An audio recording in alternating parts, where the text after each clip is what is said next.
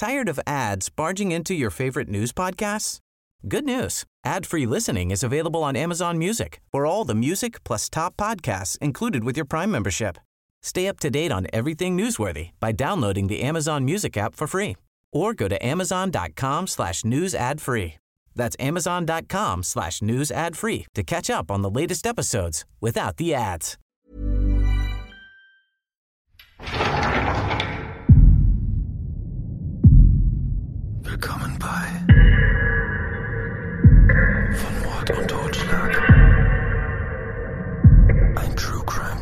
Podcast. Von und mit Steffi. Hallo meine Lieben, schön, dass ihr bei der neuen Folge wieder mit dabei seid. Als Hauptquelle für die neue Episode hat mir das Buch von Heinrich Thies Hilferufe aus dem Folterkeller gedient, das ich euch gerne empfehlen möchte. Der Autor hat mit dem Buch ein umfangreiches Werk geschrieben, das alle Aspekte rund um unseren heutigen Fall beleuchtet, die ich natürlich nicht alle mit in den Podcast aufnehmen konnte. Bevor wir aber in den heutigen Fall einsteigen, möchte ich mich bei euch für eure ganzen lieben Nachrichten, Mails und Bewertungen bedanken. Ich hoffe, ihr findet auch diese Folge wieder informativ und danke fürs Zuhören.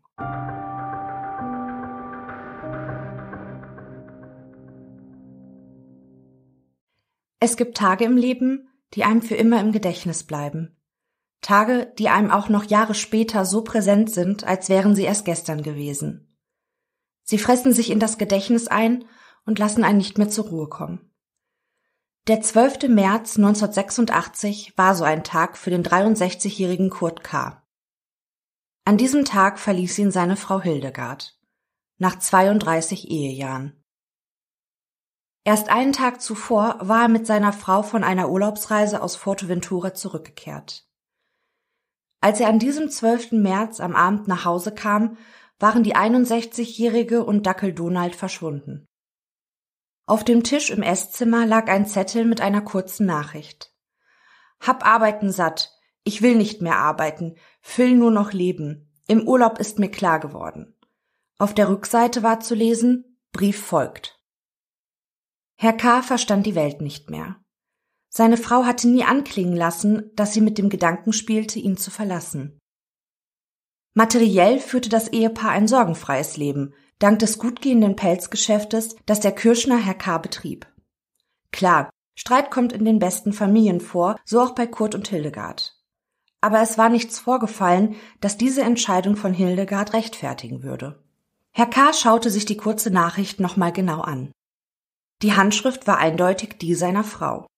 Aber der Satzbau wirkte seltsam. Und auch diese Rechtschreibfehler. Will mit V geschrieben, folgt mit großem F und K. Herr K. schaute sich im Haus um. Hildegard hatte nicht nur Dackel Donald, sondern auch einen Teil ihrer Kleidung, Pelze und Schmuckstücke mitgenommen. Ihr Führerschein und Personalausweis waren auch weg. Und 20.000 Mark, die das Ehepaar im Badezimmer hinter dem Spiegelschrank versteckt hatte. Der Schrank war förmlich aus der Wand herausgerissen worden, um an die Ersparnisse heranzukommen. Herr K. konnte sich eigentlich nicht vorstellen, dass seine Hilde dafür die Kraft hätte aufbringen können. Es vergingen zwei Tage, da traf ein Brief von Hildegard bei ihrem Ehemann ein. Abgestempelt wurde das Schreiben in Hamburg. Lieber Kurti, ich habe dich jahrelang gebeten, das Geschäft aufzugeben oder zu verkaufen. Aber du suchst immer neue Ausreden, um bei deinen Pelzen zu bleiben. Das wurde mir jetzt im Urlaub erst richtig klar. Nur 14 Tage im Warmen, das ist mir zu wenig. Ich will und kann nicht mehr arbeiten. Ich gebe dir noch eine Möglichkeit, benehme dich wie ein Mann, laufe nicht gleich zur Polizei, denn die kennt meine neue Adresse nicht. Bitte bleibe ganz ruhig und denke darüber nach. Verhalte dich ruhig, dann könnte es sein, dass meine Sachen mit mir plötzlich wieder im Haus sind. Sie ermahnte ihren Ehemann, bloß nicht die Presse, die Polizei oder gar Privatdetektive einzuschalten, um nach ihr suchen zu lassen. Auch bei der Hamburger Polizei ging eine handschriftliche Nachricht von Hildegard K. per Post ein. Ich bin keine Vermisste, lasen die Beamten. Man solle nicht nach ihr suchen. Ungewöhnlicherweise notierte Frau K. in dem Brief auch ihre Personalausweisnummer. Auch ihrer Schwester lässt Hildegard K. einen handschriftlich verfassten Brief zukommen. Unter anderem schrieb sie, Wenn er die Polizei verrückt macht, bitte beruhige ihn. Bald bekam der verlassene Ehemann erneut Post von seiner Hilda. Wenn du mein Verschwinden weiter überall erzählst, komme ich gar nicht mehr nach Hause. Das ist unsere Sache. Las Kurt K. hier unter anderem. Das letzte Lebenszeichen von Hildegard K. waren Urlaubsgrüße, die ihren Ehemann und ihre Schwester im Mai 1986 erreichten. Abgeschickt von der Insel Teneriffa, abgestempelt an Hildes 62. Geburtstag. Es geht mir gut. Mach dir keine Sorgen. Kann endlich wieder lachen. Viele Grüße von Donald und Hilde. Alle Briefe strotzten vor Rechtschreib- und Grammatikfehlern. Auch wenn die Handschrift eindeutig die von Hildegard K. war, ihr Ehemann ist sich sicher, dass hier etwas faul ist. Monatelang war er auf der Suche nach seiner geliebten Frau, von Hamburg bis Teneriffa, vergebens. Es war der 8. September 1986, als Kurt K. bei der Hamburger Polizei eine Vermisstenanzeige erstattete. Doch spätestens als der 63-Jährige von den Briefen seiner Frau erzählte, nahmen die Beamten seine Sorgen nicht mehr allzu ernst. Herr K. gehörte für sie zu der Sorte Ehemann, der nicht verstehen kann, dass seine Frau die Nase voll von ihm hat und ihn verlässt. Und so kam es, dass der Fall der vermissten Hildegard K. nach einiger Zeit von der Polizei, ohne dass jemals große Nachforschungen betrieben wurden, als unerledigte Vermisstensache zu den Akten gelegt wurde. Nach dem plötzlichen Abtauchen seiner Frau ist für Herrn K. nichts mehr, wie es mal war. Es plagte ihn nicht nur die Sorge um den Verbleib seiner Hilde und wie es ihr geht. Seine Schwägerin setzte schon bald einen Abwesenheitspfleger ein, der das Vermögen ihrer Schwester schützen sollte.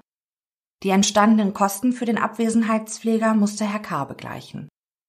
Und auch das gesellschaftliche Ansehen des Pelzhändlers litt unter dem Verschwinden seiner Ehefrau. Viele Berufskollegen wandten sich nach und nach von dem Geschäftsmann ab. Es ging das Gerücht herum, dass Herr K. seine Ehefrau selbst hat verschwinden lassen. Egal, was der 63-Jährige tat und sagte, um diese Unterstellung zu entkräften, das Gerücht hielt sich hartnäckig. So hartnäckig, dass es immer einsamer um den Kirschner wurde. Schon bald gab er sein einst gut gehendes Pelzgeschäft auf und zog sich zurück. Der fehlende Lebensmut, die ganzen Sorgen und der Kummer der vergangenen Jahre taten Herrn Kars Gesundheit nicht gut. Sein Herz machte nicht mehr richtig mit, der 63-Jährige musste sich im Krankenhaus behandeln lassen. Hier lernte Herr K. die Krankenhausangestellte Christa S. kennen. Sie war es, die ihm wieder Kraft und Zuversicht gab, die ihm dabei half, über das plötzliche Verschwinden seiner Frau Hildegard hinwegzukommen. Im Laufe der Zeit entwickelten Kurt K. und Christa S. eine tiefe Zuneigung zueinander. Sie wurden ein Paar.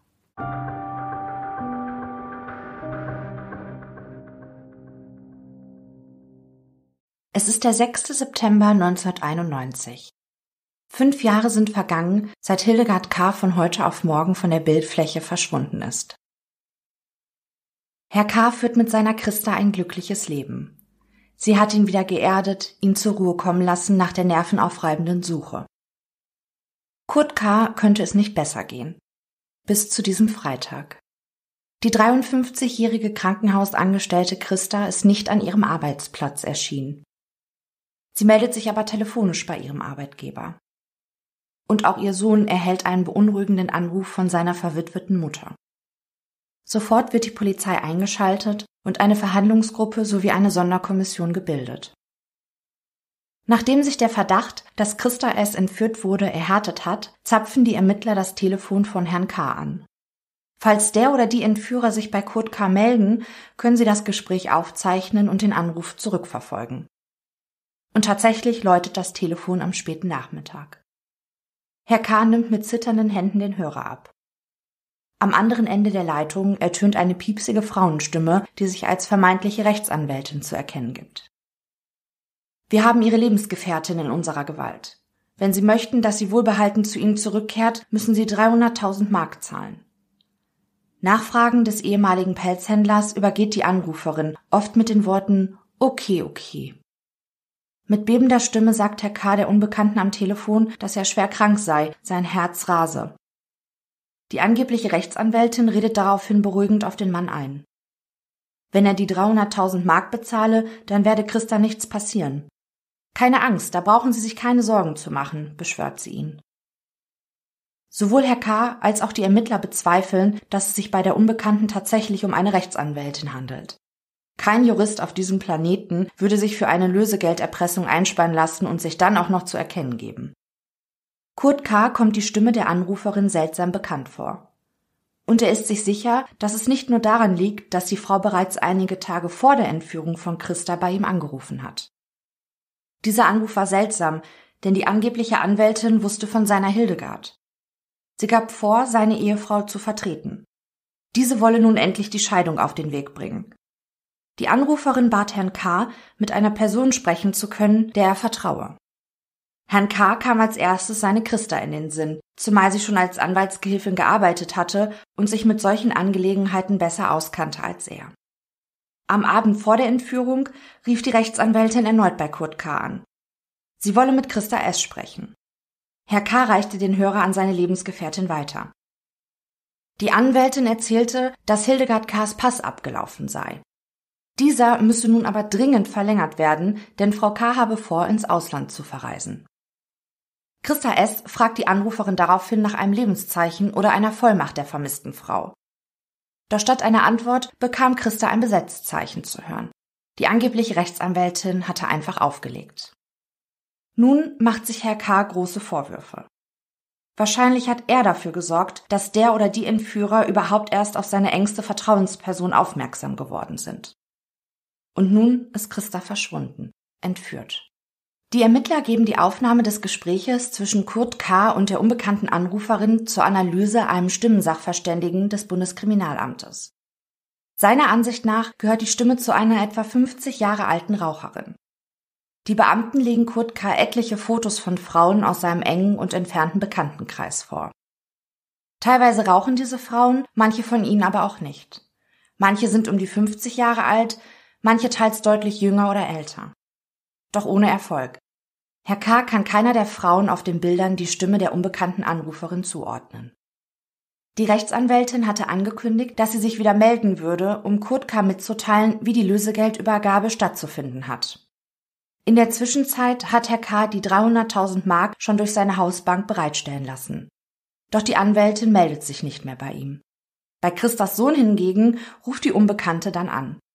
Es ist die Rede davon, dass das Geld eventuell auf dem Friedhof Ohlsdorf deponiert werden soll, doch konkretere Bedingungen nennt sie noch nicht. Christa S. ist bereits seit genau einer Woche in der Gewalt ihrer Entführer, als das Unfassbare passiert und es zu einer dramatischen Wendung der Geschichte kommt. Es ist der Abend des 13. September 1991, als eine tränenüberströmte Frau mittleren Alters mit zerzausten Haaren und verschmutzter Kleidung die Polizeiwache in Hamburg-Langenhorn betritt. Es ist die entführte Christa S. Die 53-Jährige erzählt ihre Geschichte, die durchaus etwas abenteuerlich anmutet. Am Morgen ihrer Entführung habe sie in ihrem Auto gesessen und war im Begriff, rückwärts aus der Garage herauszufahren. Plötzlich habe ein Mann die Fahrertür aufgerissen und ihr eine Waffe an die Rippen gehalten. Erst später wird sich herausstellen, dass es sich dabei nicht um eine Pistole, sondern um einen Elektroschocker handelte.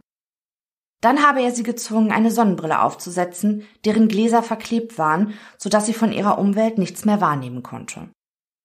Mit den Worten Rutsch rüber, ich brauch dein Auto, drängte der Täter sie auf den Beifahrersitz. Dann merkte sie, wie der Unbekannte ihr Auto startete und losfuhr. Während der Fahrt, die ihr endlos vorkam, drückte er ihr spürbar weiterhin die Waffe an ihre Rippen. Nach einiger Zeit wurde der Wagen geparkt. Der Täter zog sie aus dem Auto und buxierte sie zu einem Hauseingang und dann einige Kellertreppen herunter. Dann habe Christa durch eine enge Öffnung kriechen müssen. Sie fand sich in einem kleinen, fensterlosen Raum wieder, der durch gelbes Licht etwas erhellt wurde. An einer Wand stand ein Feldbett. Hier fesselte der Mann sein Opfer mit Handschellen an das Metallgestänge des Bettes. Dann zwang er die Entführte, bei der Krankenhausverwaltung anzurufen und sich für den heutigen Tag krank zu melden.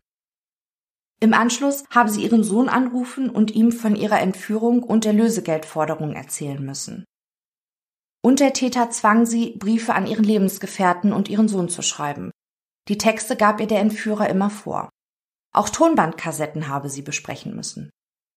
Als der Mann sie allein in dem kleinen Raum zurückließ, stellte er ihr noch Wasser und Lebensmittel auf ein kleines Tischchen.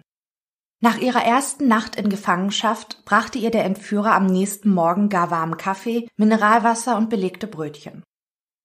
Er habe ja auch gesagt, dass er ein guter Entführer sei und ihr aus diesem Kabuff heraushelfen wolle.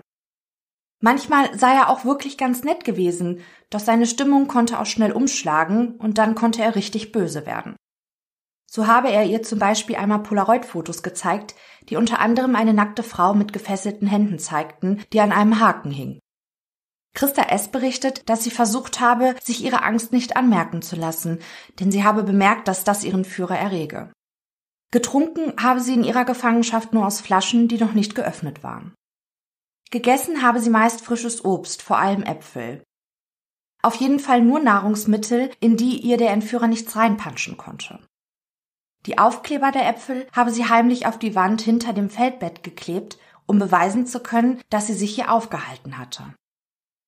Der Entführer habe ihr auch Kreuzworträtsel und einen Kugelschreiber gebracht.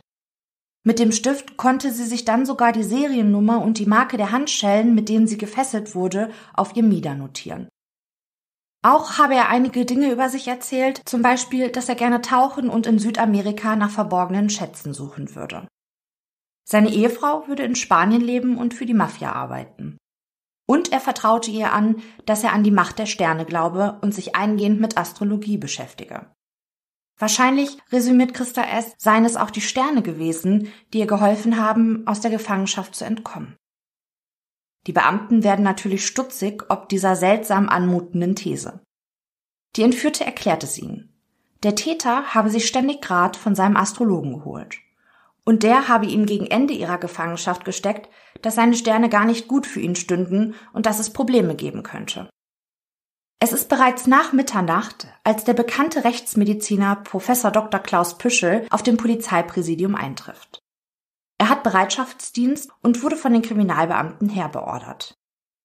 Seine Aufgabe besteht darin, die Frau gründlich auf körperliche Misshandlungsspuren zu untersuchen und sich einen Eindruck von ihrem aktuellen psychischen Zustand zu machen. In dem Buch Die unglaublichsten Fälle der Rechtsmedizin schreibt Professor Dr. Klaus Püschel ich untersuchte Christa S. von Kopf bis Fuß sehr sorgfältig und stellte keine Verletzungen fest. Diese Untersuchung geschah nachts um zwei Uhr in Gegenwart von Kommissarin Z. Christa S. war in ihrer psychischen Verfassung sehr wechselhaft. Sie weinte hin und wieder und erschien müde, abgespannt und erschöpft. Dann wiederum war sie ruhig, wirkte voll konzentriert und machte klare Angaben. Der Gesamtbefund entsprach durchaus ihrer Darstellung des Sachverhaltes, wonach sie lediglich mit Worten und Waffen bedroht, jedoch nicht körperlich misshandelt worden war. Selbst die Handschellen, mit denen sie festgekettet worden war, hatten keine Spuren hinterlassen. Als sei die Entführung und die ständige Angst, ob sie die Gefangenschaft überleben würde, nicht schon traumatisch genug, muss Christa S. nun eine weitere schlimme Erfahrung machen. Die Kriminalbeamten scheinen der 53-Jährigen ihre geschilderten Erlebnisse nicht zu glauben. Das schließt die Frau aus den Fragen, die ihr die Polizisten stellen. Es scheint, als glaubten die Kriminalisten, dass sie alles nur vorgetäuscht, vielleicht sogar gemeinsame Sache mit dem Täter gemacht habe. Als Kurt K. am Morgen des 14. September 1991 von seiner Lebensgefährtin berichtet bekommt, was ihr zugestoßen war, wird der Mann hellhörig. Er erinnert sich an seinen ehemaligen Kirschner-Gesellen, dem er 1972 die Meisterprüfung abnehmen sollte. Allerdings hielt er nicht sonderlich viel von dem Prüfling, hatte ihn Herr K., damals Mitglied der Prüfungskommission, doch beim Schummeln erwischt. Er hatte probiert, ein schon fertiges Stück in die Prüfung einzumogeln. Herr K. ließ den Prüfling durchfallen. Aber er erinnert sich, dass dieser Mann sich vor einigen Jahren einen Atombunker hat bauen lassen zur Zeit des Kalten Krieges keine Seltenheit. Es gab sogar eine Einweihung mit dem damaligen Bürgermeister, begleitet vom Fernsehen. Und Herr K. erinnert sich auch, dass sein ehemaliger Prüfling, der häufig abenteuerliche Geschichten zum Besten gab, gerne tauchen ging. Der Name des Mannes war Lutz R. Der 43 Jahre alte Lutz R. ist mittlerweile mit einer Steuerberaterin verheiratet und hat eine zwölf Jahre alte Tochter. Die kleine Familie lebt am Dompfaffenweg in Hamburg-Rahlstedt. Langsam fügt sich das Bild zusammen. In der Zwischenzeit haben die Kriminalbeamten mittels einer Fangschaltung nämlich herausgefunden, dass der letzte Anruf des Entführers aus einer Telefonzelle in Basedow kam. Basedow ist ein Dorf im Herzogtum Lauenburg. Und genau hier besitzt der Kirschner Lutz Ehr ein Wochenendhaus. Es ist der frühe Morgen des 17. September 1991, als ein mobiles Einsatzkommando vor einem Wohnhaus am Dompfaffenweg hält. Die Männer in ihren Kampfanzügen gehen in Position, als sie hinter dem Haus eine piepsige Stimme vernehmen. Was der Quatsch denn hier solle, fiebst die Stimme. Die Polizisten tauschen einen kurzen Blick aus. Vielleicht ist das die Frau, die sich für die Rechtsanwältin ausgegeben hatte? Doch weit gefehlt. Es ist Lutz er selbst, der hier herumzetert. Ihm gehört die hohe Stimme, die Herrn K. so bekannt vorgekommen war. Der Festgenommene bestreitet zunächst, mit der Entführung von Christa S. etwas zu tun zu haben, auch wenn er durch die Indizien so gut wie überführt ist. Immerhin fanden die Polizisten die Obstaufkleber im Kellerverlies, die Christa S. an die Wand hinter das Feldbett geklebt hatte. Im Laufe der Vernehmung von Lutz R. kristallisiert sich auch heraus, warum er die Frau nicht länger in Gefangenschaft gehalten hatte. Immerhin stand ja noch die Lösegeldübergabe aus. Zum einen kam seine Frau früher als erwartet von Sylt zurück. Und zwar eine ganze Woche zu früh. Das Fortbildungsseminar, an dem sie teilnehmen wollte, wurde abgesagt. Nun war er ständig damit beschäftigt, seine Frau davon abzuhalten, in den Bunker zu gehen, der parallel auch als Weinkeller diente. Und auch seiner zwölfjährigen Tochter schärfte er ein, nicht in den Keller zu gehen, denn das Licht dort unten sei kaputt. Dass er selbst die Glühbirne zerschlagen hatte, verschwieg er natürlich. Als sein Astrologe des Vertrauens ihm dann aber auch noch von seiner schlechten Sternenkonstellation berichtete, da sei ihm die ganze Sache zu heiß geworden. Die Kriminalbeamten beleuchten den Hintergrund des 43-Jährigen. Nachdem der Kirschner seine Gesellenzeit bei Herrn K. beendet hatte, ist er in das Pelzgeschäft seiner Mutter Clara R. eingestiegen. Diese weigerte sich jedoch beharrlich, das Geschäft ihrem Sohn zu überschreiben. Frau R. lebte in einer Wohnung oberhalb des Ladens und hatte den Fortgang des Geschäftes immer im strengen Blick. Nahezu täglich ließ sich von ihrem Sohn informieren, wie es denn so liefe. Nicht selten musste Lutz R. die Zahlen schönen, um seine Mutter nicht zu verärgern. Aber der Pelzhandel lief immer schlechter. Der Kirschner glaubte, dass die Eröffnung der Hamburger Geschäftsstelle der Partei Die Grünen ganz in der Nähe dafür verantwortlich sei. Der Betrieb stand kurz vor dem Ruin, als er in Flammen aufging. Es gab Indizien, dass es sich dabei um Brandstiftung und versuchten Versicherungsbetrug handelte, bewiesen werden konnte das allerdings nicht. Den Kirschner nahm der Verlust des Geschäftes wohl sehr mit. Er erkrankte an Depressionen, die sowohl ambulant als auch stationär behandelt werden mussten. Vor allem in dieser Zeit fühlte Lutz R. sich im Wasser am wohlsten. Er war aktives Mitglied in einem Hamburger Schwimmverein und betätigte sich als Bademeister in den Alster-Schwimmhallen, so hatte er einen kleinen Nebenverdienst. Neben dem Schwimmen war ihm das Werkeln an seinem Ferienhaus in Basedow bei Lauenburg ein wichtiger Zeitvertreib. Hier gilt er als Stimmungskanone, trinkfester Schützenfestbesucher und Geschichtenerzähler. Manchmal verhält er sich zwar auch ziemlich rüde und ungehobelt, meistens jedoch ist der Hamburger nett und hilfsbereit. Nachbarn, Freunde und Bekannte in seinem Heimatort beschreiben den 43-jährigen Lutz R. ganz ähnlich. Obwohl der korpulente Mann mit dem Schnauzbart häufig mit fettigen Haaren und in einer abgewetzten Lederjacke herumläuft, gelingt es ihm schnell, die Menschen in seinem Umfeld für sich einzunehmen. Und das trotz seiner teils schmutzigen Sprüche und seiner Distanzlosigkeit manchen Frauen gegenüber. Doch irgendwie macht seine offene und herzliche Art und der Umstand, dass es nie langweilig mit ihm ist, diese negativen Verhaltensweisen wieder wett. Seine Ehefrau soll indes überhaupt nicht mehr begeistert von ihrem Ehemann gewesen sein. Unabhängig davon, dass er jetzt wegen der Entführung von Christa S. verhaftet wurde. Seit einigen Jahren schon sollen die Eheleute nur noch nebeneinander herleben. Eines jedoch muss man ihrem Mann lassen. Er ist ein vorbildlicher Vater und hat ein gutes, enges Verhältnis zu seiner Tochter. Sie trifft es wohl am härtesten, als sie erfährt, dass ihr Papa festgenommen wurde und wahrscheinlich für längere Zeit in Haft kommt. Im Mai 1992 wird Lutz R. vor dem Landgericht Hamburg der Prozess gemacht. Entgegen seiner sonstigen Erscheinung tritt der 43-Jährige bei jedem Prozesstag in Anzug und Krawatte auf. Christa S. berichtet den Anwesenden detailliert über ihre Entführung, ihre Gefangenschaft und auch von den Polaroid-Fotos, auf der eine nackte, gefesselte Frau zu sehen war. Der Angeklagte hingegen stellt die Geschehnisse anders dar.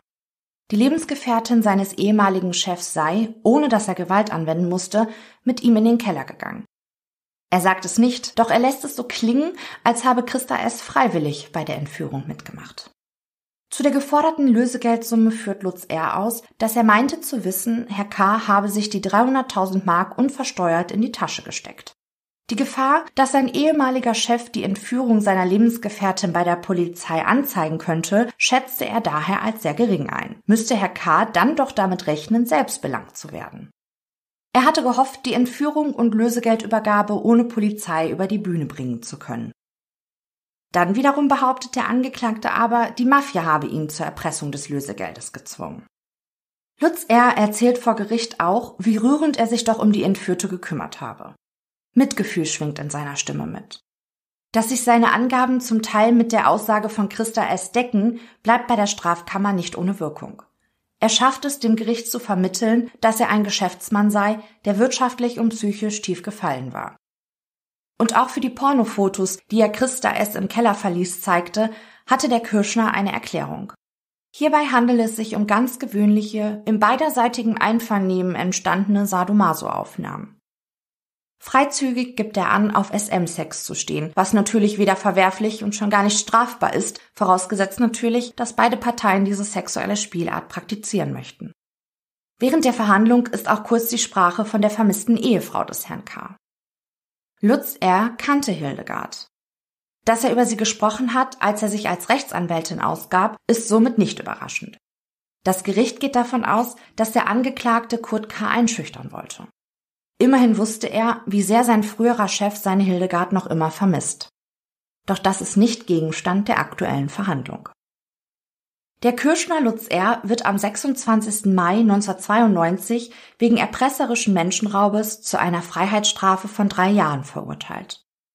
Das Gericht hält dem Geschäftsmann zugute, dass er bis dato noch nie mit dem Gesetz in Konflikt geraten ist und die Hauptbelastungszeugin Christa S. wohl nicht alles gesagt habe, was sie wisse.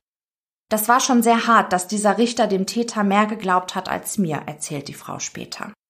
Lutz R. kommt in den offenen Vollzug nach Glasmoor in Norderstedt. Die Zeit der Untersuchungshaft wird dem Verurteilten angerechnet, so dass er hoffen kann, schon nach einem Jahr wieder auf Bewährung entlassen zu werden. Während die Prozessbeteiligten über die vermisste Hildegard K. sprachen, wurde die 70-jährige Prozessbeobachterin Margarete hellhörig. Ihre Tochter Annegret B. war im Alter von nur 31 Jahren im Oktober 1988 unter ähnlichen Umständen wie Frau K. verschwunden. Es gab keinerlei Anzeichen, dass Annegret aus ihrem Leben ausbrechen wollte, ganz im Gegenteil. Und wie bei Herrn K. trafen auch bei Margarete Briefe und Karten von ihrer Tochter per Post ein. Annegret B. schrieb, sie habe einen neuen Mann kennengelernt und wolle mit ihm gemeinsam die Welt bereisen.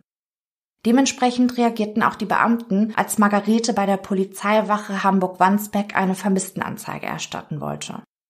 Ihre Tochter sei erwachsen und könne selbst entscheiden, wo und mit wem sie leben möchte. Die Polizei habe da keinen Handlungsspielraum, auch wenn die Situation für die Mutter unbegreiflich sei.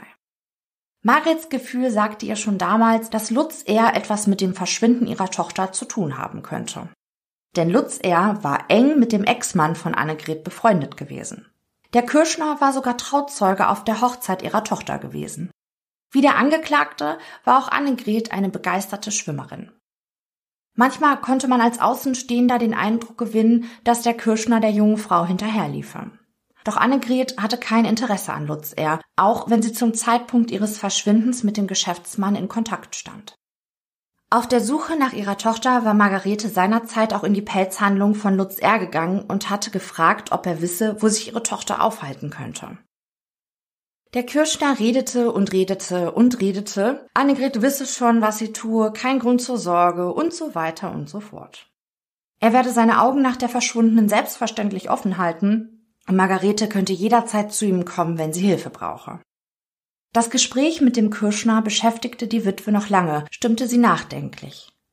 Redeweise und Sprüche des Mannes erinnerten sie an den Stil der Briefe und Karten, die Annegret ihr zugesandt hatte. Sie konnte sich da einfach nicht helfen.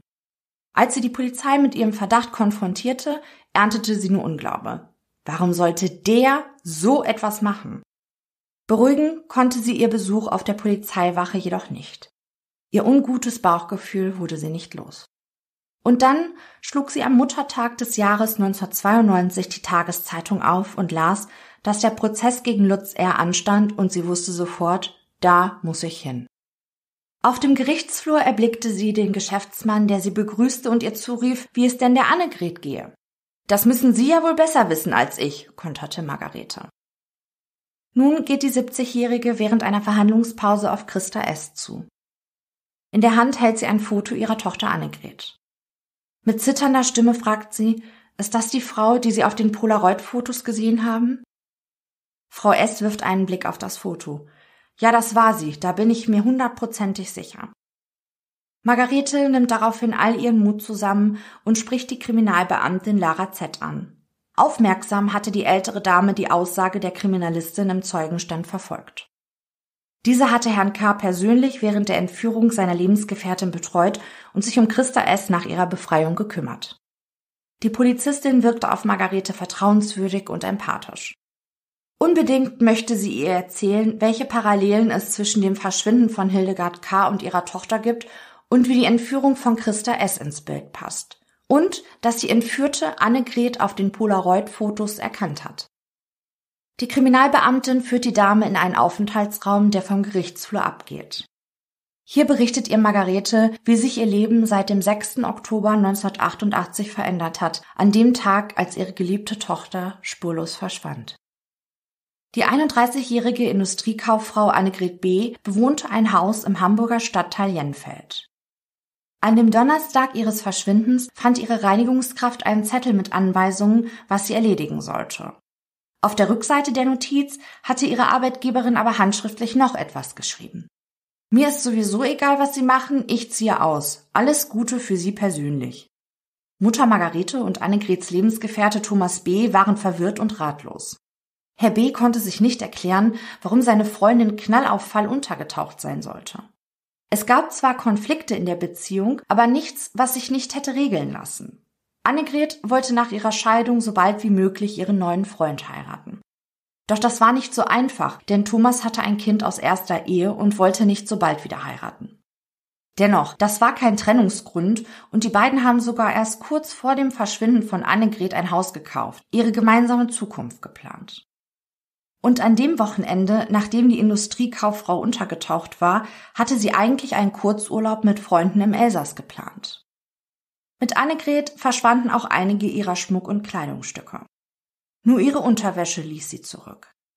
Seltsam fand Mutter Margarete auch, dass ihre Tochter den Rasierapparat ihres Freundes, nicht aber ihren Ladyshaver eingepackt hatte. Zudem fehlte ein Badehandtuch, auf das die Initialien einer Tante von Thomas gestickt waren. Aber Annegret fand das Handtuch immer ganz schrecklich. Warum sollte sie ausgerechnet das dann mitnehmen? Und auch von dem weißen Golf der jungen Frau fehlte jede Spur. Kurz Zeit später kam ein Fax in der Firma von Thomas an. Lieber Thomas, es wird ein Schock für dich sein. Ich werde dir dein Wochenende verderben. Er konnte erkennen, dass es sich um Annegrets Handschrift handelte, doch wegen der schlechten Sendequalität war nicht alles zu entziffern.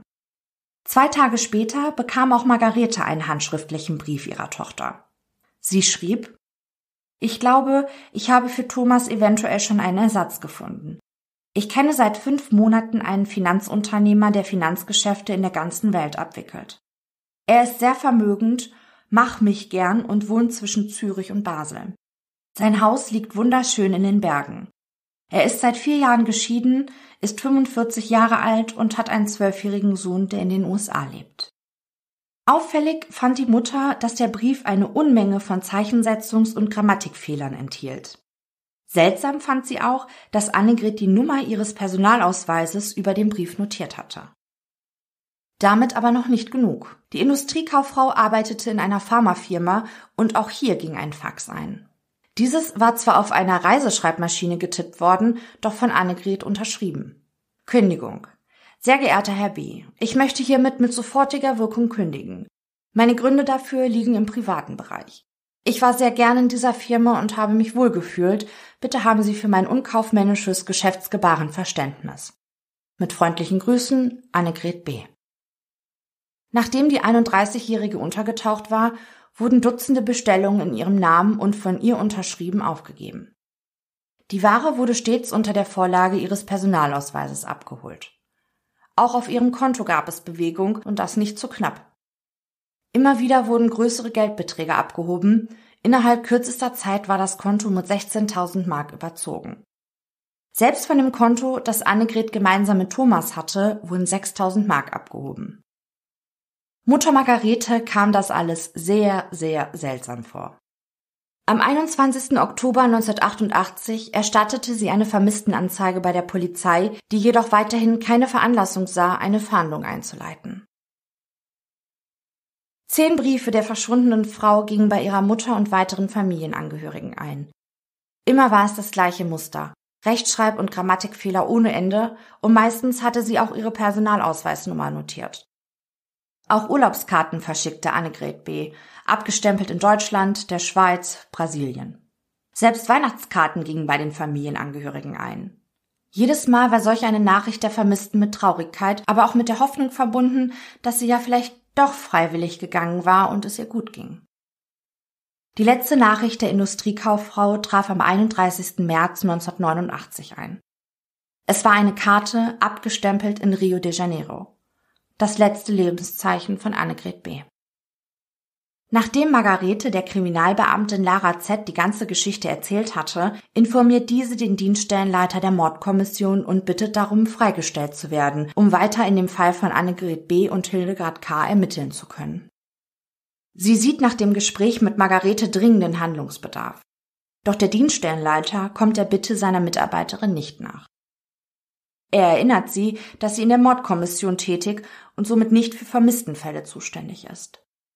Auch ihr Einwand, dass die Kollegen der Leichen- und Vermisstenstelle die beiden Fälle längst zu den Akten gelegt haben, kann ihren Vorgesetzten nicht umstimmen.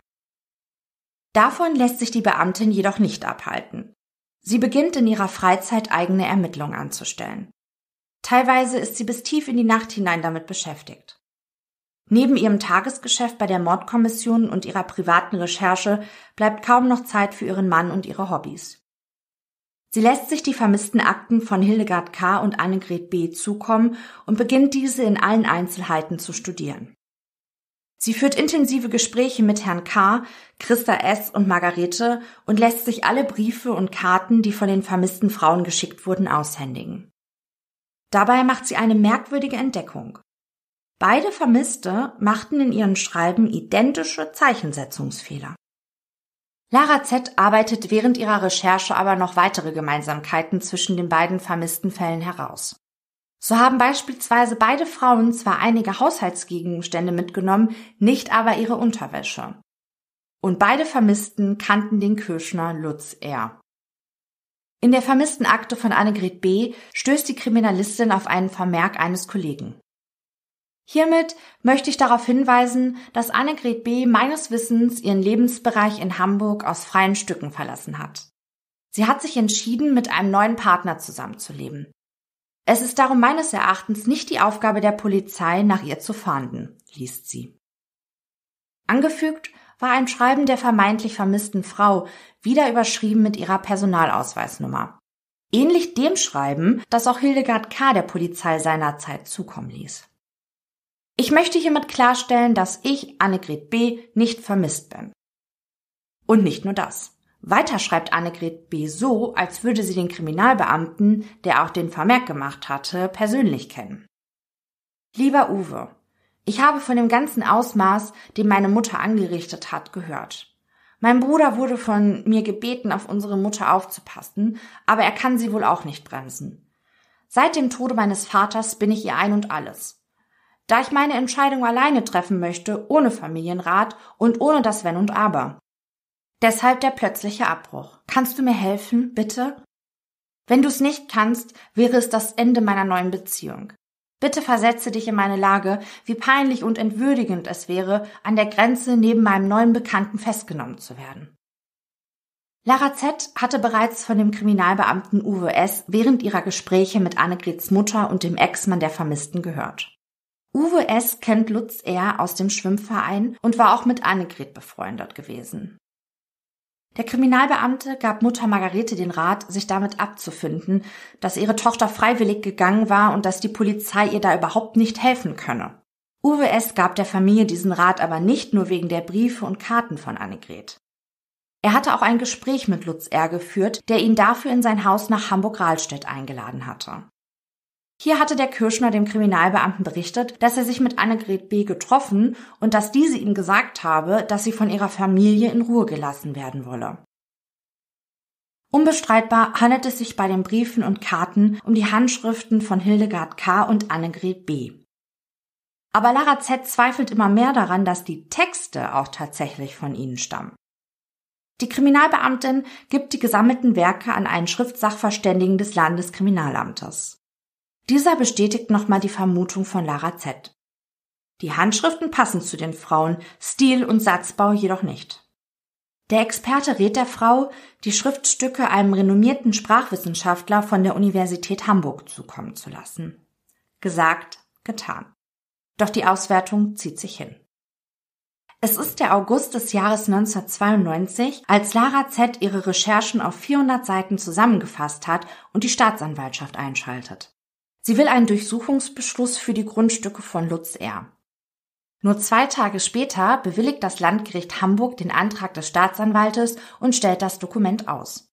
Endlich bekommt die engagierte Kriminalbeamtin die dringend benötigte Unterstützung ihrer Kollegen, die sie bisweilen ob ihrer Privatermittlungen belächelt haben. Am 15. September 1992 ist es soweit. Fahnder der Polizei beginnen zeitgleich das Ferienhaus des Kirschners im 50 Kilometer südöstlich von Hamburg gelegenen Basedow und das Wohnhaus in Rahlstedt zu durchsuchen. Auch der Haftraum von Lutz R. in der JVA Glasmoor wird auf den Kopf gestellt. In den Wohnhäusern werden sie fündig. Die Fahnder entdecken diverse Wertgegenstände, die weder Lutz R. noch seiner Frau gehören. Ein Anwohner in Rahlstedt weist die Ermittler darauf hin, dass der Kirschner einige Straßen weiter eine zweite Garage angemietet hat. Auch diese nehmen die Kriminalbeamten unter die Lupe. Hier entdecken sie Schmuckstücke, die später von den Angehörigen der vermissten Frauen als deren Eigentum identifiziert werden. Zudem werden einige Notizen sichergestellt, die auf Schließfächer hindeuten, die Lutz R. angemietet hat. Auch hier stellen die Ermittler Schmuck- und Wertgegenstände sicher, die Hildegard K. und Annegret B. zugeordnet werden können. Manche der gefundenen Dinge scheinen aber auch noch anderen Frauen zu gehören. Eine weitere Überraschung erleben die Fahnder, als sie im Lager einer Spedition auf zahlreiche Haushaltsgegenstände stoßen, die Lutz R. während eines Hafturlaubes zusammengeklaubt hatte. Einige Dinge davon gehören sogar den beiden vermissten Frauen. Der Plan des Kirschners, er will die Gegenstände nach Costa Rica verschiffen lassen. Offensichtlich hatte er vor, in Mittelamerika ein neues Leben zu beginnen. Das benötigte Ticket hatte er auch bereits gebucht. In einer Woche steht sein nächster Hafturlaub an, dann sollte seine Reise starten. Zwei Kriminalbeamte machen sich auf den Weg zu Lutz R. in die JVA. Hier werden sie zu ihrer Verblüffung schon von dem Inhaftierten erwartet. Kommt ihr von der Vermisstenstelle oder der Mordkommission? fragt er sie direkt. Offiziell hätte Lutz R. von dem Besuch der Beamten gar nichts wissen dürfen. Doch der Häftling leistet den JVA-Beamten diverse Hilfsdienste. Er wischt die Flure, teilt Essen aus und sortiert die Post. Er hat so diverse Kontakte knüpfen können und bekommt so allerlei mit. Neun Stunden vernehmen die Beamten den Kirschner, der bereitwillig Auskunft gibt. Für alles hat er Erklärungen, die teilweise aber doch recht abenteuerlich anmuten. Von den Kriminalisten lässt er sich jedoch nicht aus dem Konzept bringen. Selbst als sie ihn damit konfrontieren, dass sie persönliche Dinge von Annegret B. bei ihm gefunden haben, hat er eine Antwort parat. Das sei richtig. Annegret sei ja auch bei ihm gewesen. Freiwillig, verstehe sich. Und sie haben einvernehmlich sadomasochistischen Sex praktiziert, daher auch die Polaroid-Fotos. Während der Vernehmung werden die beiden Beamten von ihren Kollegen immer auf dem Laufenden gehalten. So können sie Lutz R. direkt mit ihren Funden konfrontieren. Zum Beispiel, warum er Salzsäurefässer auf seinem Grundstück in Rahlstedt lagert. Doch der Kirschner versucht den Männern direkt den Wind aus den Segeln zu nehmen. Er habe die Klinkermauer seines Hauses reinigen wollen. Salzsäure sei gut geeignet, um Kalkablagerungen zu entfernen. Das könnten sie direkt vergessen, das sei nichts Besonderes, das Zeug bekäme man in jedem Baumarkt. Einer der vernehmenden Beamten erinnert sich später, Diese extreme Astrologiegläubigkeit war schon beeindruckend. Das war eines der schrägeren Erlebnisse in meinem Leben. Er hat alles abgestritten. Das war ein echter Dampfplauderer. Der hat so wahnsinnig viel geredet, dass man gar nicht hinterherkam. Der hatte für alles eine pseudoplausible Erklärung und eine ausgeprägte Fantasie. Es hatte den Anschein, dass er in einer fantastischen Vorstellungswelt lebt, die für ihn aber offenbar real war. Doch als einer der beiden Kriminalbeamten Lutz er damit konfrontiert, dass die Fahnder gerade in seinem Ferienhaus im Basedow im Partykeller die Stereoanlage von Annegret B. gefunden haben, verrät ihn seine Körperreaktion. Er bekommt einen Asthmaanfall, hustet, röchelt, ringt nach Luft. Erst einige Sprühstöße seines Inhaliersprays ermöglichen es dem Mann, seinen Körper wieder unter Kontrolle zu bekommen. Er streitet zwar weiterhin ab, etwas mit dem Verschwinden der beiden Frauen zu tun zu haben, doch für die Kriminalisten hat ihn seine Körperreaktion entlarvt. Nach der Durchsuchung beider Grundstücke und der Vernehmung des Kirschners wird die sogenannte Mordbereitschaft zur Soko 92-4 umfunktioniert. Die 92 steht für die Jahreszahl, die 4 für die vierte gebildete Sonderkommission des laufenden Jahres. Die Soko-Mitglieder finden auch heraus, wo der weiße Golf von Annegret B. abgeblieben ist.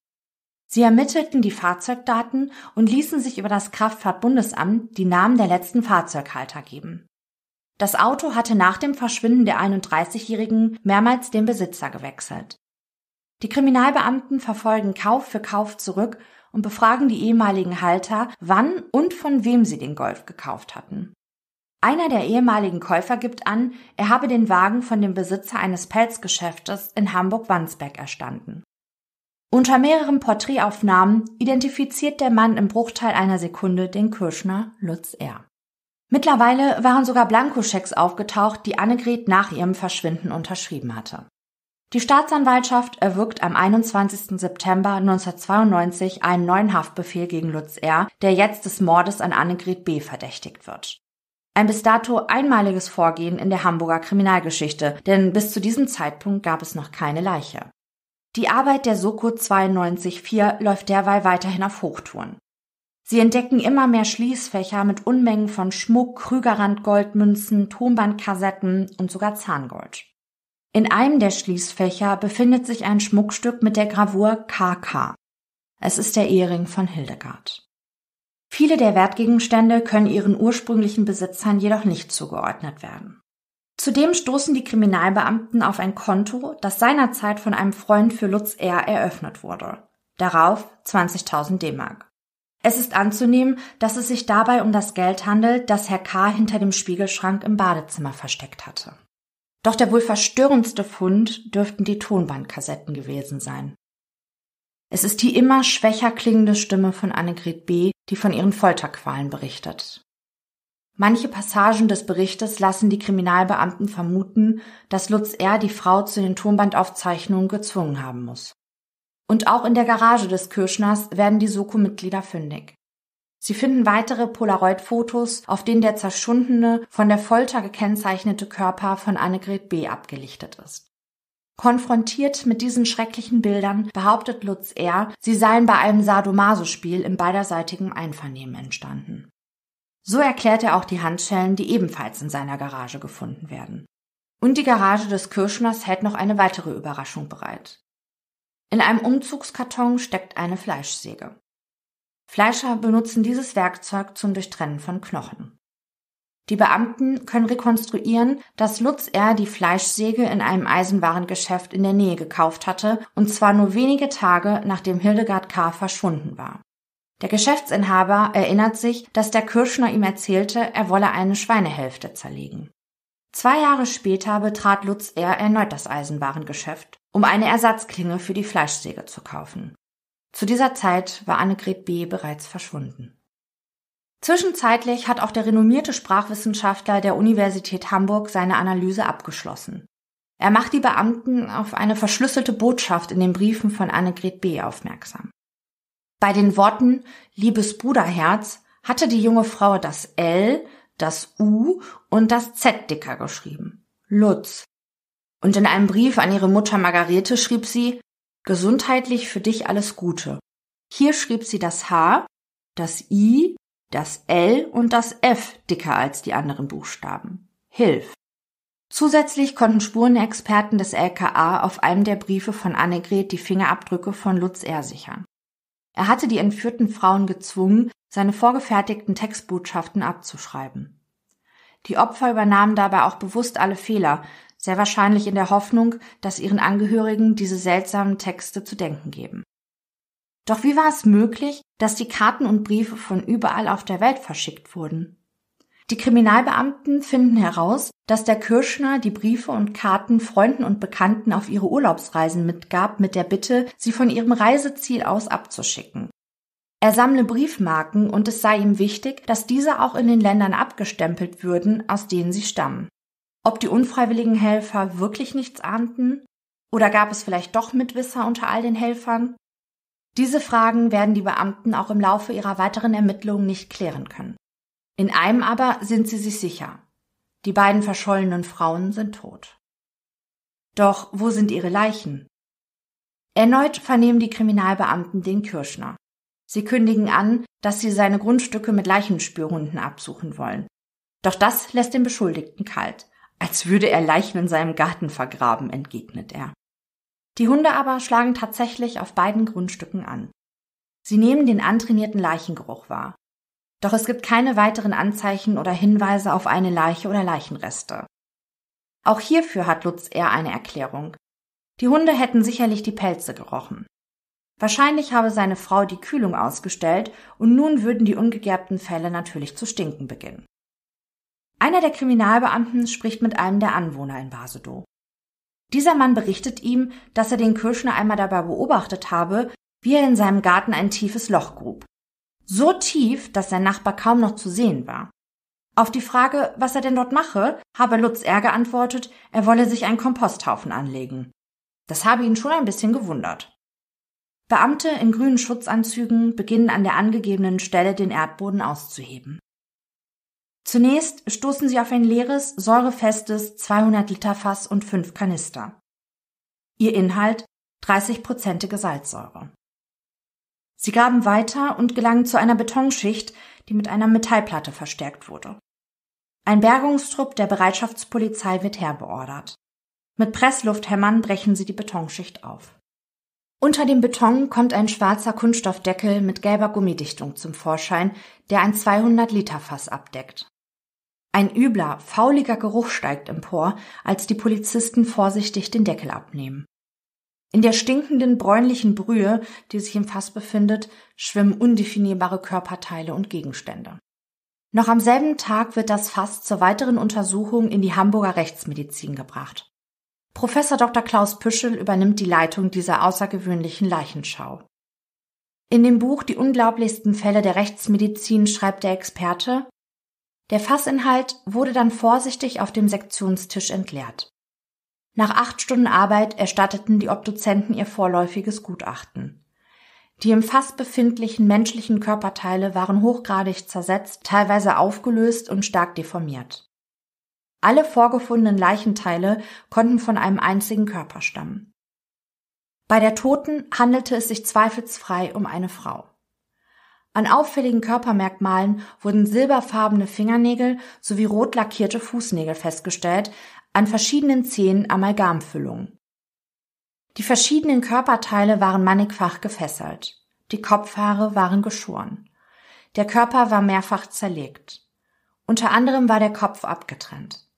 Am linken Unterschenkel fanden sich eindeutige Sägespuren.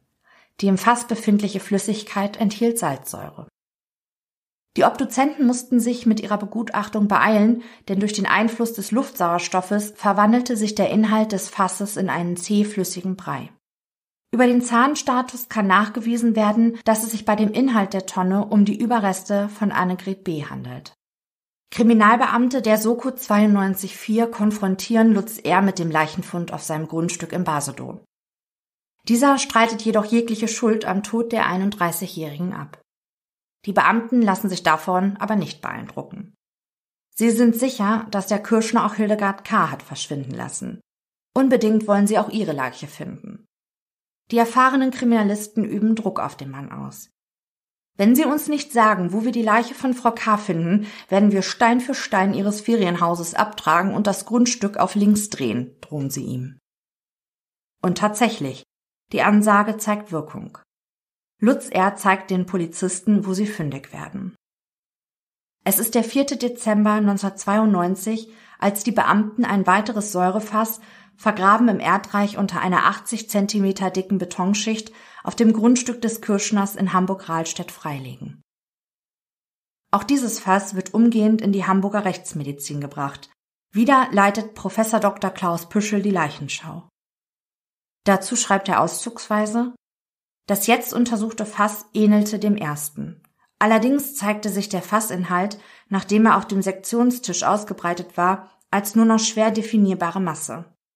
Die Obduzenten stellten folgende Diagnose. Organreste, die eindeutig menschlicher Provenienz waren. Dies konnte insbesondere mit absoluter Sicherheit von erhaltenen Hirnstrukturen, Großhirn und Kleinhirn gesagt werden. Es konnte nicht festgestellt werden, ob es sich um die Überreste eines Mannes oder einer Frau handelte. Der gesamte Fassinhalt wurde letztlich ausgeschlemmt und durchgesiebt. Dabei wurden Zahnfüllungen und Zahnkronen aus Amalgam und Gold festgestellt, darunter eine typische sogenannte Ringdeckelkrone. Eine Reihe weiterer Utensilien im Säurefass war besser definierbar. Zum Beispiel wurden diverse Plastiktüten vorgefunden, Bausand, Steinwolle, Pinnnadeln, eine Holzklammer, eine Metallzwinge, eine Kabelschelle aus Hartplastik sowie diverse Bänder. Man grübelte später in der Gerichtsverhandlung darüber, ob mit diesen Utensilien Fesselungen vorgenommen wurden und ob mit den Klammern, Zwingen und Nadeln Hildegard K. gemartert wurde. Über den Zahnstatus und der Besonderheiten der Zahnkronen kann die Identität der Leiche im zweiten Säurefass sicher geklärt werden. Es handelt sich um die Überreste von Hildegard K.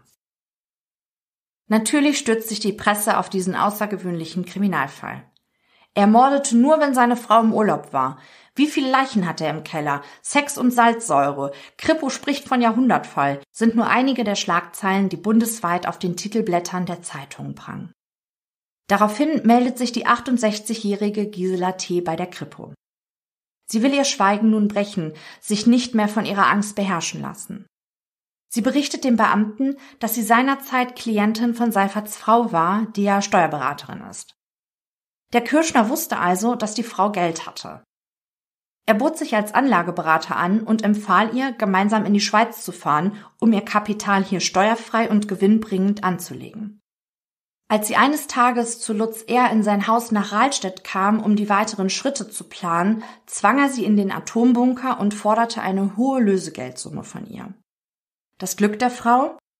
Der Astrologe des Kirschners teilte ihm mit, dass seine Sterne nicht gut für ihn stünden. Er ließ die Frau daraufhin wieder unversehrt aus ihrem Verlies, ohne auf das Lösegeld zu bestehen. Gisela T. entschied sich, die Entführung nicht bei der Polizei anzuzeigen. Sie fürchtete, dass sie wegen der geplanten Reise in das Steuerparadies Schweiz Ärger mit dem Finanzamt bekommen könnte. Die Kripo-Beamten stoßen bei der Auswertung der unzähligen Notizen und Merkzettel auf die Telefonnummer des 66-jährigen Hans M. Sie kontaktieren ihn, um zu erfahren, in welcher Beziehung der Herr zu Lutz R. steht. Die Beamten staunen nicht schlecht, als der ältere Mann ihnen berichtet, dass auch er schon von dem Kirschner in seinem Atombunker gefangen gehalten wurde. Die Geschichte trug sich am 8. August 1991 zu. Lutz R. lud den Mann unter einem Vorwand zu sich nach Hamburg-Rahlstedt ein. Der Kirschner zeigte Hans M. sein Anwesen, auch den Atombunker. Nichtsahnd sei Herr M. dem Hausherren in den Keller gefolgt, als dieser wie aus dem Nichts über ihn hergefallen sei. Er schlug auf den wehrlosen Mann ein und kettete ihn dann an ein Rohr. Später schleifte Lutz R. den alten Mann in den zurückliegenden Bunkerraum, der in keinem Bauplan verzeichnet ist. Er kettete die Hände des Mannes an das Feldbett und zwang ihn, ein Tonband zu besprechen. Das wollte der Kirschner der Frau von Herrn M. vorspielen. Sie sollte das Lösegeld beschaffen. 160.000 Mark wollte der Geschäftsmann haben. Doch Herr M. habe sich geweigert. Seine Frau sei herzkrank. Solch eine Nachricht könne er ihr nicht zumuten. Und überhaupt, so viel Geld können das Ehepaar ohnehin nicht locker machen. Hans M. berichtet den Kripo-Beamten, wie der Kirschner immer und immer wieder den Bunker verließ, um sich astrologischen Rat zu holen. Doch scheinbar haben die Sterne nicht gut für den Kirschner gestanden. Es ist halb drei in der Nacht, als Lutz R. sich weinend mehrfach bei dem Mann entschuldigt und ihn aus der Gefangenschaft entlässt. Die Kriminalbeamten fragen Herrn M., warum er den Vorfall nicht zur Anzeige gebracht habe. Er sei einfach froh gewesen, da raus zu sein. Es sei ja auch nichts passiert. Dann beginnt der alte Mann zu weinen. Doch vor allem, sagt er, sei ihm die ganze Sache fürchterlich peinlich. Im Januar 1995 beginnt vor dem Landgericht Hamburg der Prozess gegen den Kirschner Lutz R. Auch während der Verhandlung gibt der Angeklagte die abenteuerlichsten Geschichten zum Besten. Seine Ausführungen bieten Stoff für eine eigene Podcast-Folge. Der Vorsitzende Richter fasst das Verhalten von Lutz R. in seiner Urteilsbegründung später ganz treffend mit dem Satz zusammen, erklärt haben sie viel, aufgeklärt nichts. Am Ende des Tages hat der Angeklagte mehr zu seiner Verurteilung beigetragen, als jeder Zeuge es hätte tun können. Zusammenfassend kann man sagen, dass Lutz R. im Fall von Hildegard K. aussagt, dass die ältere Dame ihren Mann verlassen wollte, weil sie sich nur als dessen Putzfrau gefühlt habe. Freiwillig sei sie mit Dackel Donald zu ihm gekommen. Als sie die Straße überquerte, sei der Hund angefahren worden. Mit dem blutenden Tier auf dem Arm sei die aufgeregte Frau K. dann die Kellertreppe in seinem Haus in Rahlstedt hinuntergestürzt. Wahrscheinlich habe sie sich das Genick gebrochen, auf jeden Fall war sie sofort tot. Der Kirschner sei in Panik geraten, auch aus Angst vor seiner strengen Mutter. Er stopfte die Leiche der Frau in ein Fass und lagerte sie neben den Kanistern mit der Salzsäure. So sei ihm dann auch die Idee gekommen, die Leiche in der Salzsäure aufzulösen. Er habe sich einen Taucheranzug und eine Tauchermaske aufgesetzt, um sich vor den giftigen Dämpfen zu schützen. Um eine plausible Erklärung für sein Tun zu haben, schmiss er noch einige Dinge zu der Frauenleiche ins Fass. Sollten ihn neugierige Nachbarn beobachten und ansprechen, so hätte er sagen können, dass er mit der Salzsäure Müll vernichten würde. Im Fall von Annegret B. soll es sich laut dem Angeklagten um einen Saunaunfall gehandelt haben. In seiner ersten Version spielt ein Arzt aus Südamerika eine Rolle, der für die Organmafia arbeitet. In der Sauna im Ferienhaus in Basedow hätten sie zu dritt Sexspiele gemacht, als Annegret B. ohnmächtig geworden sei. Was dann passiert sei, wisse Lutz er nicht mehr, der Arzt habe ihm irgendein Beruhigungsmittel gegeben. Später habe ihm der Doktor berichtet, dass die junge Frau an Kreislaufversagen gestorben sei. Der Mediziner habe ihre Leiche zersägt und in einer Regentonne im Garten vergraben. Lutz R. habe sich gewundert, dass der Arzt der Frau keine Organe entnommen habe. Er erklärte sich diesen Umstand aber so, dass der Doktor wahrscheinlich kein Besteck und keine Kühltasche dabei hatte. Der südamerikanische Arzt konnte trotz aller Bemühungen der Kriminalbeamten übrigens nicht ausfindig gemacht werden. Dann erzählt der Angeklagte eine andere Version. Er habe Annegret B. heimlich die Urwalddroge Burundanga in ihr Getränk gemischt. Der Kirschner sei verrückt nach der jungen Frau gewesen, denn sie sei die einzige, die ihn mit der Peitsche so richtig habe bearbeiten können. Nun hatte Lutz R. aber vor, nach Südamerika auszuwandern und wollte die junge Frau überreden, dass sie mit ihm Deutschland verlässt. Mit dem Burundanga-Gemisch wollte der Angeklagte Annegret B. gefügig machen und sie so lange in seinem Atomschutzbunker einsperren, bis sie der gemeinsamen Auswanderung zustimme. Dann bekam die Gefangene jedoch einen starken Husten und so habe Lutz R. sich entschieden, mit ihr in die Sauna zu gehen, damit ihre Bronchien sich wieder öffnen können. Wie üblich habe er die junge Frau gefesselt. Dann wollte er Oralverkehr erzwingen. Annegret B. jedoch habe ihm in seinen Penis gebissen. Kurz und kräftig reingehackt, hätte die Frau. Der Kirschner habe vor Wut und Schmerz dann die Kontrolle über sich verloren und auf Annegret B. eingeschlagen. Dann sei er aus der 110 Grad erhitzten Sauna herausgegangen, um seine Wunde am Penis zu versorgen. Als er zurückkehrte, sei die 31-Jährige bereits tot gewesen. Wie schon die Leiche von Hildegard K. habe er dann den Leichnam von Annegret B. in einem Fass mit Salzsäure gestopft und im Garten seines Ferienhauses vergraben. Noch heute, ganze acht Jahre nach dem Vorfall, sei die Verletzung noch immer nicht ganz verheilt und schmerze. Der Vorsitzende Richter beauftragt den Rechtsmediziner Professor Dr. Klaus Püschel erneut. Dieser kann jedoch keinerlei Bissverletzungen am Geschlechtsteil des Kirschners feststellen. Es bleibt zu vermuten, ob Lutz R. diese Version des Tatablaufs nur deshalb so schildert, um den Tatvorwurf des Mordes abzuwenden. Denn der hier geschilderte Ablauf wäre eine Körperverletzung mit Todesfolge. Das Strafmaß für solch eine Tat ist deutlich niedriger. Der Kriminalkommissar Uwe S. ist ebenfalls einer der fast 200 Zeugen, Gutachter und Sachverständigen, die während des Prozesses aussagen. Nun weiß man, dass Annegret B. mit sehr hoher Wahrscheinlichkeit noch gelebt hat, als der Kriminalkommissar sich von Lutz R. in dessen Wohnung über dem Folterkeller überzeugen ließ, dass die junge Frau freiwillig abgetaucht sei. Zwar sei ihm das alles ziemlich komisch und obermerkwürdig vorgekommen, doch intern ist bekannt, dass der 39-Jährige maßgeblich dazu beigetragen hatte, dass nach dem Verschwinden von Annegret B. nicht weiter nachgeforscht und die vermissten Sache eingestellt wurde. Der psychiatrische Gutachter diagnostiziert bei Lutz R. eine schwere seelische Abartigkeit in Form einer sadomasochistischen Fehlentwicklung bei voller Steuerungsfähigkeit. Zumindest sei er dann voll steuerungsfähig, wenn er nicht von seinem sexuellen Trieb beherrscht würde. Andernfalls bestünde schon die Möglichkeit, dass er die beiden Frauen in einem Sexualrausch tötete. Dann sei aus Sicht des Psychiaters auch eine verminderte Schuldfähigkeit zumindest nicht auszuschließen. Nach 93 Verhandlungstagen über 15 Monate ergeht am Mittwoch, dem 22. Mai 1996, das Urteil gegen den Kirschner. Die Stimme des Richters hallt durch den Gerichtssaal. Im Namen des Volkes ergeht folgendes Urteil. Der Angeklagte Lutz R. wird wegen Mordes in zwei Fällen, versuchten schweren Raubes und erpresserischen Menschenraubes zu einer lebenslangen Freiheitsstrafe verurteilt. Zudem ordnet das Gericht die anschließende Sicherungsverwahrung an und spricht damit die höchstmögliche Strafe in Deutschland aus. Die Taten sind in ihrer Grausamkeit kaum noch zu überbieten.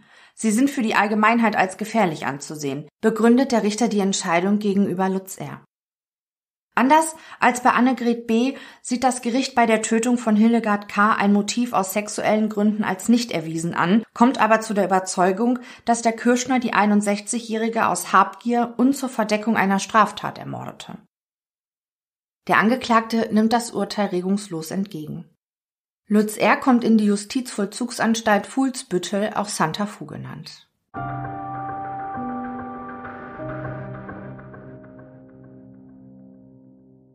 Die Polizistin Lara Z. arbeitet nicht mehr bei der Mordkommission. Sie hält aber über all die Jahre engen Kontakt zu den Opfern, besonders zu Herrn K. und Christa S. Ihr ist es zu verdanken, dass das Verschwinden von Hildegard K. und Annegret B. geklärt und ihr Mörder zur Rechenschaft gezogen werden konnte. Es ist das Jahr 1996, zehn Jahre nach dem Verschwinden von Hildegard, als Kurt K. seine Lebensgefährtin heiratet. Ihre Trauzeugin ist Lara Z. Nur ein Jahr nach der Heirat stirbt der Kirschner Meister Kurt K. Es kommen zahlreiche Trauergäste, viele von ihnen tragen einen Pelzmantel. Unter ihnen auch einige Berufskollegen, die ihrem Innungskollegen die letzte Ehre erweisen wollen. Die meisten von ihnen schämen sich, hatten sie sich doch von dem Kirschner Meister abgewandt, weil das Gerücht herumging, er selbst habe seine Frau Hildegard verschwinden lassen. Letztlich war es jedoch niemand Geringeres als Lutz er selbst, der dieses Gerücht in Umlauf gebracht hatte. Im Mai 2021 erscheint auf moin.de ein Artikel. Amazon plane die Geschichte von Lutz R., der von den Medien häufig auch der Säurefassmörder genannt wird, in einer sechsteiligen Serie mit dem Titel German Crime Story gefesselt zu verarbeiten. Lutz R. ist mittlerweile 73 Jahre alt und sitzt immer noch in Santa Fu. Er bleibt dabei. Hildegard K. und Annegret B. seien durch Unfälle ums Leben gekommen. Reue scheint der alte Mann noch immer nicht zu empfinden.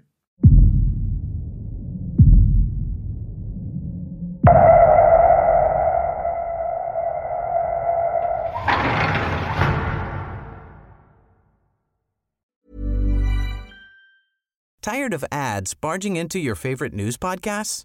Good news. Ad-free listening is available on Amazon Music for all the music plus top podcasts included with your Prime membership. Stay up to date on everything newsworthy by downloading the Amazon Music app for free or go to amazon.com slash news ad free. That's amazon.com slash news ad free to catch up on the latest episodes without the ads.